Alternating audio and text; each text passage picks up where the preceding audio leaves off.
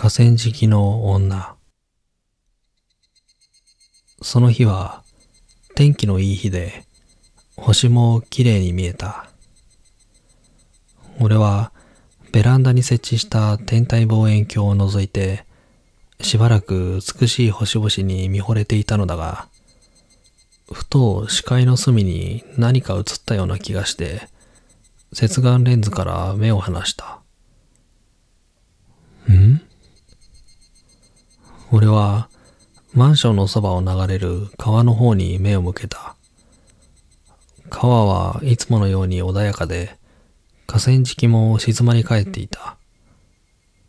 と、遠くの対岸に何かが立っているのを見つけた。それは暗闇の中でぼんやりとそこにあり、じっと動かなかった。俺は好奇心に駆られて低倍率の望遠鏡を取り出し、それに向かって望遠鏡を構えて覗いた。一瞬、ビクッと望遠鏡から目を離してしまう。望遠鏡の先に女が立っていた。淡い水色のワンピースに身を包んだ女は、なんとなくこちらを見ているような気がした。俺はもう一度望遠鏡を覗いた。すると今度は、はっきり女の姿が見えた。女は、こちらを見ているようだった。頭がかすかに動いているようで、どうやら何かを言っているようだ。俺はもう少し倍率の高い望遠鏡に切り替えて、改めて女を見た。やはり女は何か言っていた。しかし、川を隔てたこちら側には、当然言葉は届かない。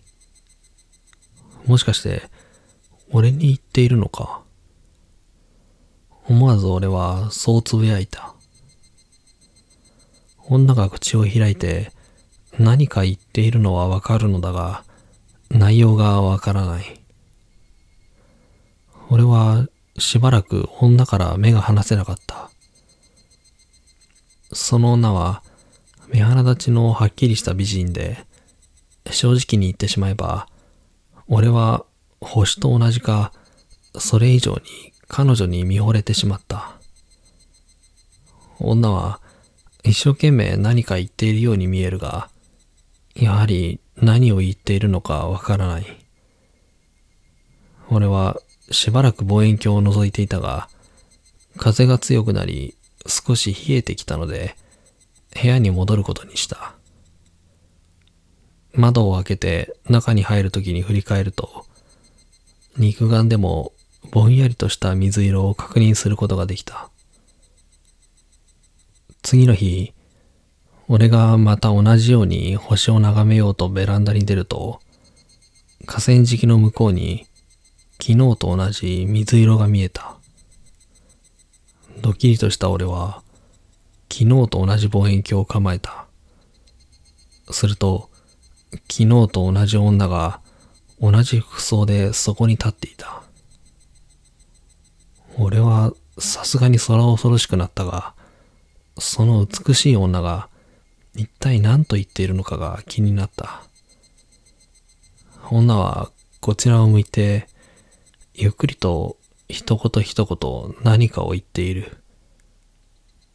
なんだ？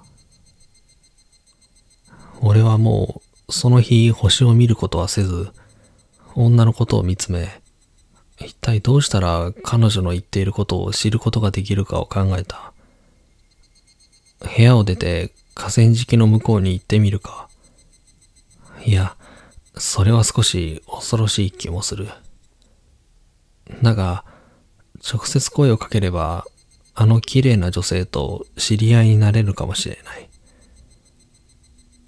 そんな風に思い悩んでいる間も、ずっと彼女は河川敷に立っていて、それは2日経っても3日経っても続いた。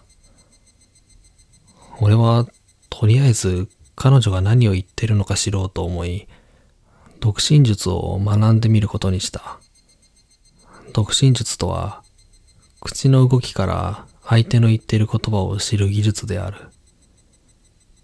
書物や解説動画などを駆使して、俺はなんとか初歩の独身術を身につけた。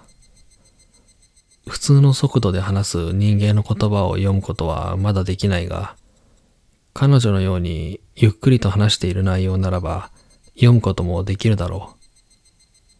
俺は夜を待った。その日も俺がベランダに出ると河川敷の向こうに淡い水色が見えた。俺は早速望遠鏡を構えた。女の美しい顔が鮮明に見え、いつものようにゆっくりと何かを言っている。俺は彼女の唇を追い、学んだ独身術を駆使して彼女の言葉を読み取った。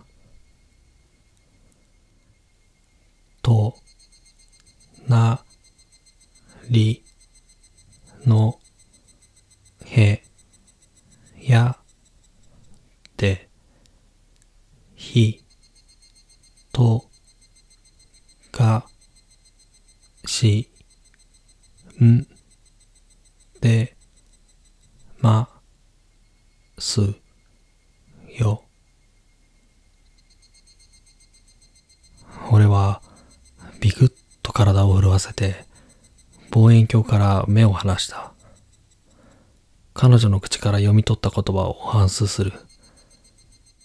俺の部屋は角部屋なので、隣室は一つしかない。そこには女が一人住んでいたはずだ。いや、その女はもう引っ越して男が住んでいたのだったか。いずれにせよ、俺は隣人の姿をもう長い間見ていない。思わずその場でじっと耳を澄ました。壁が薄い部屋ではないが、それでも必要以上に静まり返っているように感じられる。俺はスマホを取り出して管理人の電話番号を呼び出した。呼び出し音を聞きながら震える手でもう一度望遠鏡を構えると、そこにもう女の姿はなかった。